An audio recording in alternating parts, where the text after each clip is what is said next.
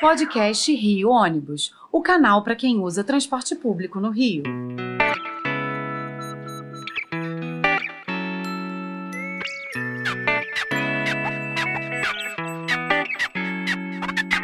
Saudações ouvintes, passageiros dos ônibus da cidade e população carioca. Eu sou Paulo Valente nesta edição do podcast Rio Ônibus. Vamos conversar com o Dr. Licínio M. Rogério, que é coordenador do Fórum Permanente de Mobilidade Urbana da região metropolitana do Rio e que pela segunda vez está aqui conosco, trazendo uma visão do usuário sobre a aplicação da tarifa zero como uma medida permanente para que os ônibus possam circular na capital fluminense baseado em que, esse ano, durante os dois domingos de eleições, a população experimentou a utilização do transporte rodoviário gratuitamente. Então, a gente queria entender um pouco quais são os critérios, qual o custo para efetivar esse tipo de subsídio à população. Licínio, quero te agradecer por aceitar mais uma vez é, o nosso convite e já vou começar te perguntando como que o, o fórum enxergou essa medida da prefeitura de isentar a população de pagamento de passagem de ônibus no dia da eleição? É, eu achei uma excelente ideia. Em primeiro lugar, dar bom dia ou boa tarde, boa noite, depende do horário que as pessoas estão escutando. É sempre um prazer discutir.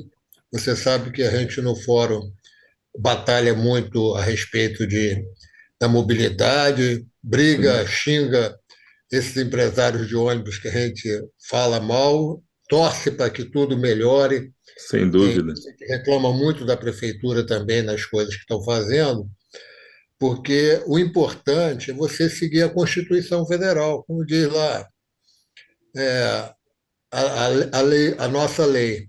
E a Constituição Federal diz que, é, artigo 6 são direitos da população saúde, educação, transporte. Sim.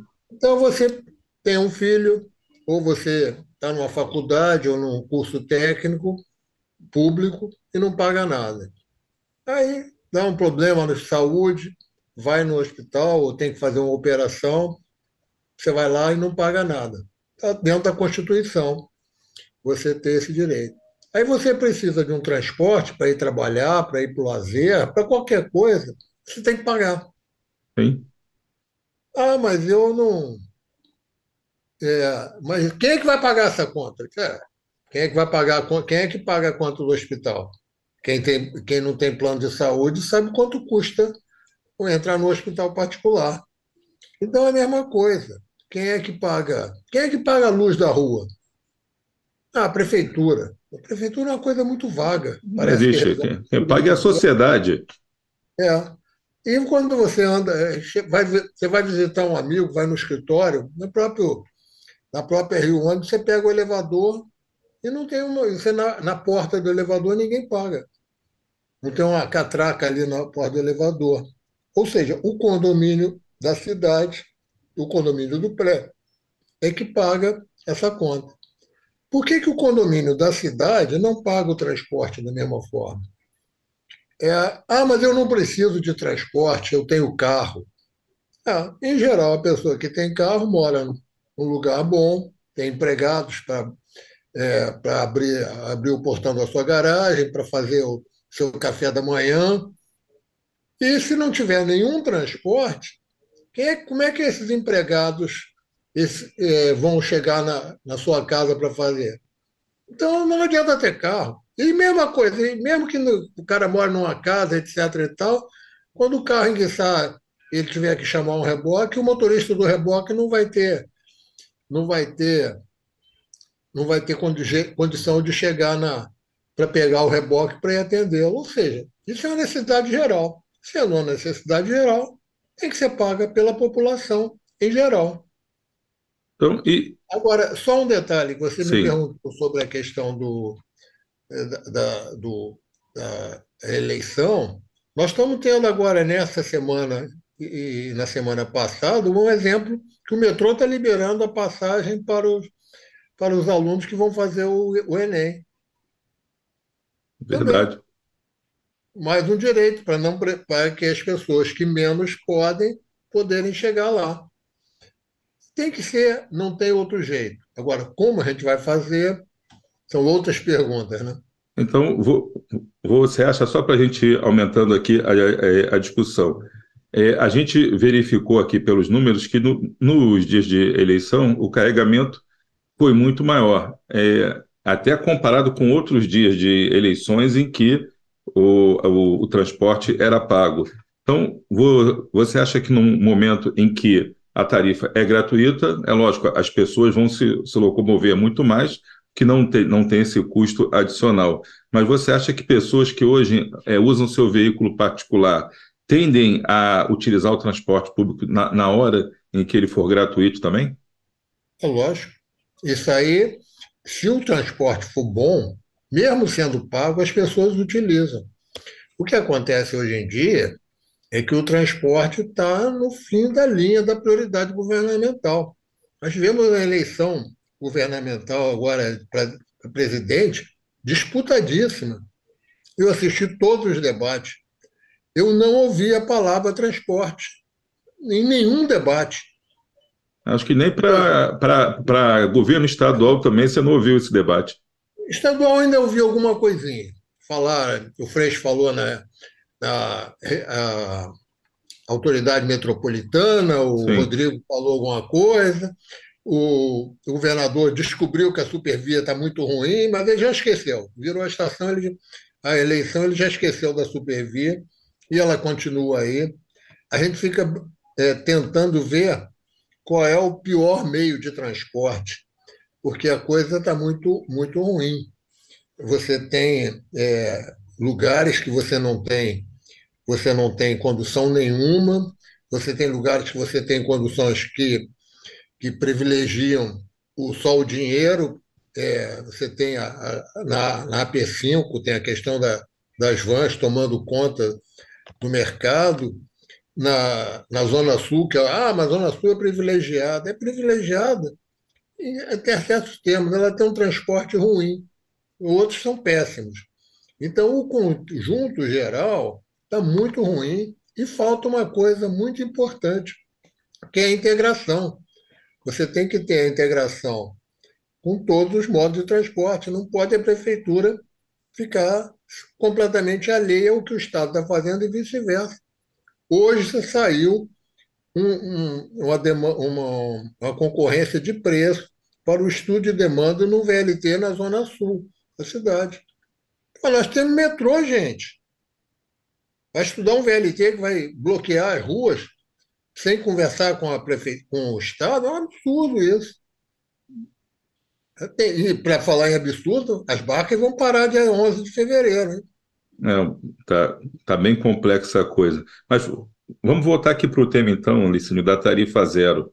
É, é, sendo esse subsídio, que foi dado em apenas dois dias, trans, transformado num subsídio permanente, é, quem paga essa conta? A gente sabe que tem que ser a sociedade como um todo. Mas você acha que se houvesse um, uma, uma, taxação, um imposto ainda maior na, na, é, em, em, cima dos combustíveis dos carros de passeio, da gasolina, do álcool, a cobrança de estacionamentos, a gente ter pedágios urbanos, como a gente vê em outros grandes centros aí, essas podem ser é, fontes de recursos para esse fundo de mobilidade? Tem que ser por aí, porque o que, que acontece? Você vai no centro da cidade, ah, eu quero ir de carro. Você paga 15 reais o primeiro, a primeira hora e coisa desse tipo. Aí, se você deixar numa vaga, numa vaga, você paga por duas horas dois reais se você conseguir achar uma vaga. É o difícil é achar essa vaga de dois reais. Tem, não, tem algum lugar do centro da cidade que tem ali, na Marechal Floriano. Sim, na por ali tem.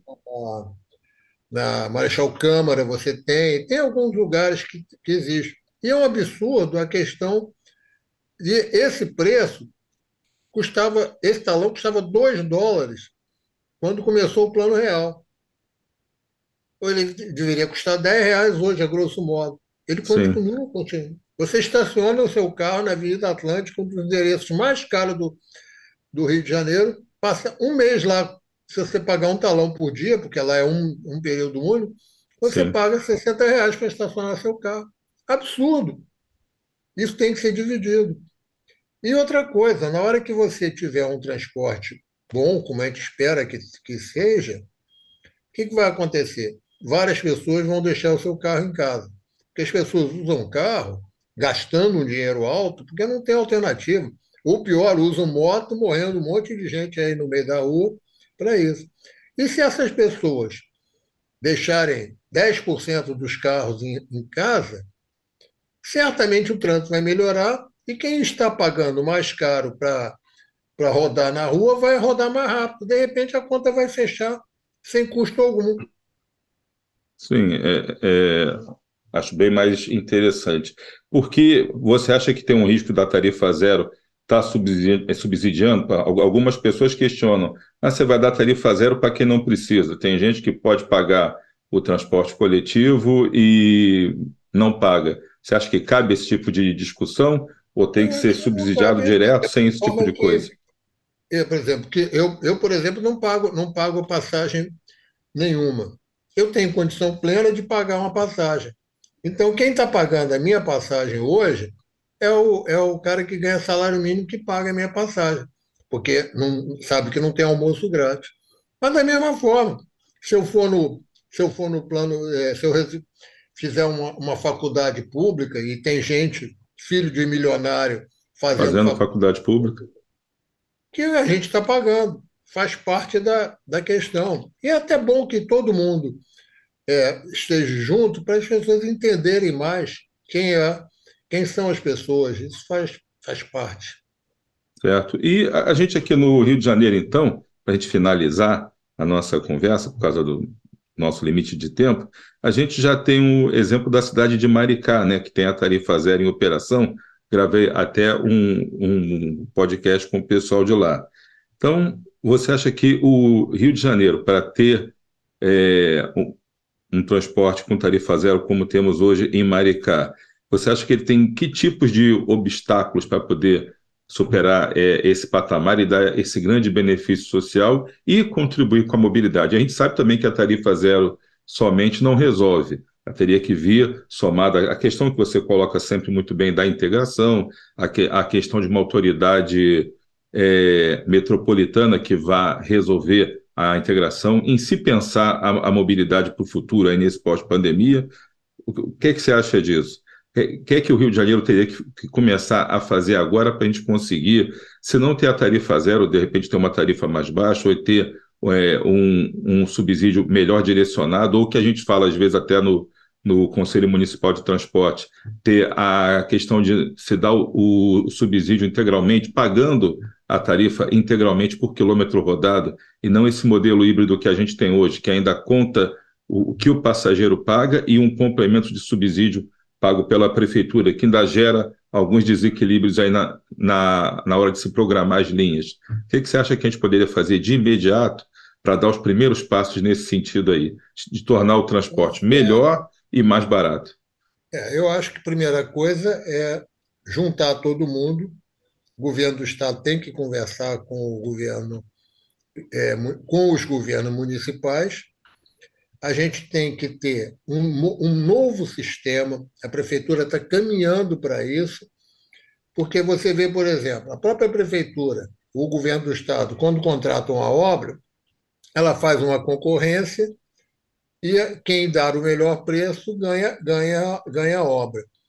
Por que, que você não bota? Eu quero é, tantos ônibus na linha tal, no horário tal, quem é que dá? Aí o Paulo Valente vai lá, ele tem uma frota de 100 carros, né, mas eu, é, ele oferece um valor qualquer, o 707, que está em vigor agora, quilômetro. Eu, tô, eu tenho uma frota um pouquinho mais, que eu considero que opera mais barata, eu chego lá, eu ofereço, mas eu só tenho 20 carros, eu ofereço para trabalhar por, por, 7, por 7 reais redondo.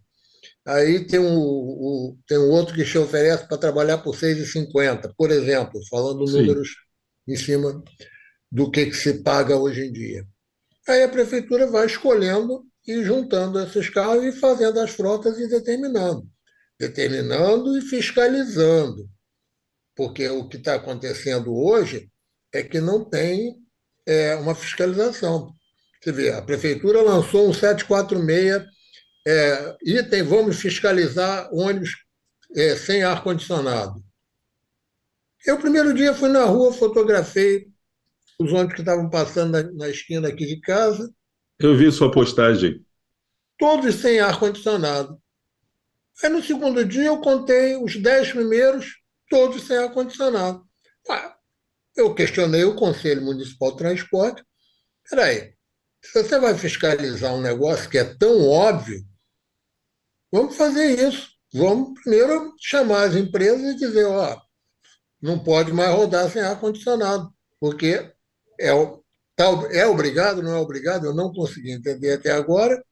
E outra coisa, a, pandemia está querendo voltar, a mesma discussão de ah, ah, uso ar, não uso ar, usa máscara, não usa máscara. São Paulo sempre usou ar-condicionado. Então, essa coisa toda tem que ser repensada. E, fundamentalmente, o sistema de transporte não pode ser só ônibus, só metrô, só trem, só VLT, só barcas. Não pode ser é, estanque. Ele tem que ser integrado e integrado física e tarifariamente. Porque, por exemplo, você faz umas integrações malucas, que você salta aqui, anda, anda, sobe a passarela, desce uma passarela, estação Madureira é, é típico de uma integração que só faz quem precisa. Aí o que, que acontece? A pessoa quer ter um ônibus que saia da esquina da sua rua, porque ela não quer que faça na sua rua, até a esquina do seu trabalho. É verdade. A pessoa senta lá, fica duas horas, duas horas e meia dentro, do, dentro de um carro lá, mas garante que chega. Então, a gente tem que ter uma integração onde você salta de um e pega outro. Metrô, no, no mundo inteiro, você salta de uma estação, vai para o outro. Então tem que partir para isso. E tem que ter um sistema de alimentação. As vans alimentam os ônibus, que alimentam os trilhos, que por sua vez entregam para os ônibus, que entregam para as vans. E criou-se uma cultura muito ruim no Rio de Janeiro, que integração é ruim. Não, eu quero todo. Aí você vai ter, é, são 6 milhões de pessoas, você vai ter 6 milhões de linhas de ônibus diferentes. Sim. Absurdo isso. Você tem que fazer uma integração e tem que estudar com isso. E tem que ouvir a sociedade civil. Fórum de Mobilidade Urbana discute. Vamos fazer 11 anos agora, dia 11 de dezembro. Nós discutimos toda semana como poder ajudar nisso. Participamos do Conselho Municipal de Transporte, junto com a Rio Olho. Deveríamos participar do Conselho Estadual de Transporte, mas ele está parado Alô, secretário Narras, alô.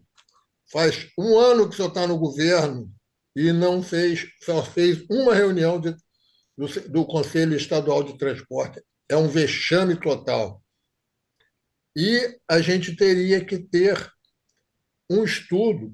E o artigo 14 e 15 da, da Lei Federal de Mobilidade diz que o, o usuário tem direito de participar do planejamento e da fiscalização dos serviços. Sim. Nós estamos fazendo aí, teríamos que estudar isso melhor e tem que o Conselho Municipal de Transporte, que ainda que funciona de uma forma organizada, ele tem que melhorar muito o seu, sua, seu protagonismo. Porque ele não fica nem sabendo das coisas que aconteceu, porque ele não é informado de nada. A gente fica lá garimpando notícias para ver isso. Então, Licínio, é, o nosso tempo está chegando ao fim. Te agradeço aí pela participação mais uma vez e pela atuação do Fórum Permanente de Mobilidade Urbana da região metropolitana do Rio, sempre participando das discussões aí junto com a gente, muitas vezes é, com, é, do mesmo lado, muitas vezes discutindo realmente aí questões de ponto de vista, mas sempre aberto esse diálogo democrático aí, a colocação das nossas posições, eu acho isso muito importante. Então, obrigado mais uma vez aí pela tua participação. Tá. Nós é que agradecemos, convidamos também os ouvintes da, do podcast da Rio Ônibus para entrar na nossa página do Facebook, Fórum de Mobilidade RJ, para conhecer um pouco melhor. E é importante que muita gente participe dessa discussão. Ah, eu não entendo o assunto, não entende sim. Se a pessoa pega uma condução e salta em tal lugar, ela vai saber a coisa que não há técnico que saiba. É importante a participação geral e é muito bom a gente estar aqui discutindo. Muito obrigado. Obrigado, Licínio. Então, assim chegamos ao fim de mais uma edição do podcast Rio Ônibus, que ficará disponível para você ouvir novamente a qualquer hora e para compartilhar com quem você quiser. Na próxima semana estaremos aqui com mais um assunto do seu interesse. Esperamos você. Apresentação e supervisão: Paulo Valente. Roteiro e produção: Peter Barcelos. Produção técnica: Rafael Lima.